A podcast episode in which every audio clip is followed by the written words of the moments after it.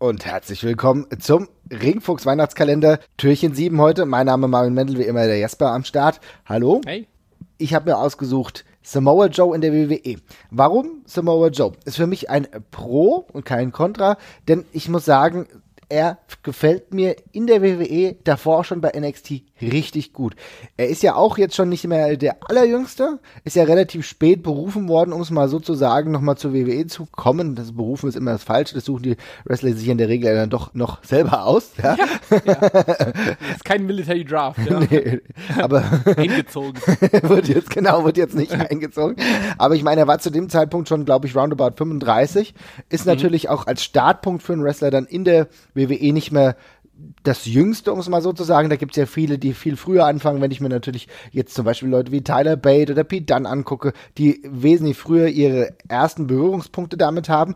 Aber Samoa Joe hat sich richtig gut eingefunden. Erst bei NXT ein überzeugender Champion gewesen, hat seinen eigenen Stil noch mal ein bisschen mehr kultiviert. Er wurde auch ehrlich gesagt wieder relevant. Denn in der Zeit zuvor habe ich so ein bisschen das Gefühl gehabt, das äh, war ja eine lange Zeit bei TNA, hat es auch mitgeprägt. Aber irgendwann war einfach das Ding, es war einfach vorbei. Ja, du mhm. hast dich satt gesehen, alle Fäden waren gespielt, alle äh, Charakteroptionen äh, waren so, so dann dahin.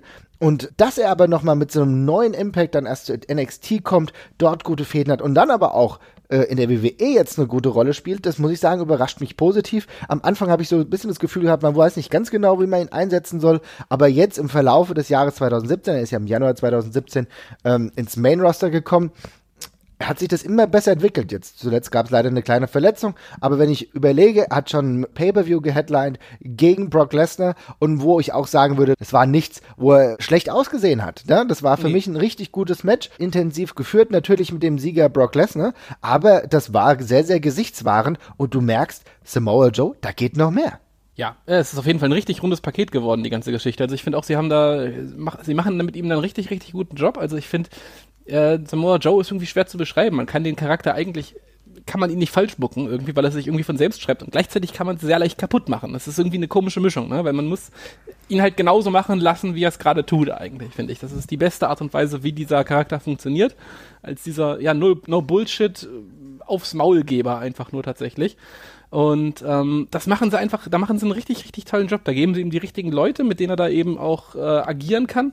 Ähm, er wirkt saugefährlich in jedem, in jedem Szenario und wirkt so, als könnte er wirklich jedem äh, als für jeden eine Gefahr werden. Das ist ganz interessant, weil er ist jetzt nicht so ein krasser, überlegener Wrestler oder sowas, ja, der die Leute wegsquasht, aber er ist mhm. immer für jeden gefährlich. Also es ist völlig egal, ob du drei Meter groß bist oder der schnellste Wrestler der Welt. Äh, Joe findet schon irgendwie Mittel und Wege, dir, dir richtig weh zu tun und deine Schwachstellen zu finden. Und das ist eine ziemlich einzigartige Rolle im WWE-Kontext, ja. Ja, genau das ist der Punkt. Und damit hat er ja auch einen relativ unspektakulären Finisher, also der Kokina-Klatsch zum Beispiel, der halt mhm schnell anzusetzen ist, aber jetzt nicht mega spektakulär ist. Ne? Aber das ist dann insofern kommt es ganz gut, weil du siehst, er kann halt immer gefährlich sein. Ne? Ja. Und deswegen war auch zum Beispiel eine, eine Fehde gegen Brock Lesnar einfach interessant gebuckt. Aber hier muss man auch sagen, hast du deutlich gemerkt, dass zum Beispiel Paul Heyman auch genau wusste, was mit Samoa Joe anzufangen ist, ja. Mhm. Samoa Joe hat ja die Fehde mit Brock Lesnar sehr, sehr gut mitgetragen am Mikrofon, hat das gut dargestellt und hat aber auch eine Gleichwertigkeit hergestellt, wo du gesagt hast, okay, das Match akzeptiere ich so, das nehme ich an und das kann ich glaubwürdig herstellen und auch in meinem Kopf denke ich, das ist ein würdiger Number One Contender. Ich kann mir auch ja. gut vorstellen, dass das nochmal irgendwann eine Fortsetzung findet, denn die beiden hatten eine ganz gute Chemie. Die sind auf jeden Fall auf ähnlich, jeden Fall. Äh, ähnlich aufs Maul hauen, um es mal so zu sagen. Und äh, wie gesagt, für mich aktuell einer der positivsten Überraschungen, was in der WWE passiert mit Samoa Joe, wenn er denn fit ist.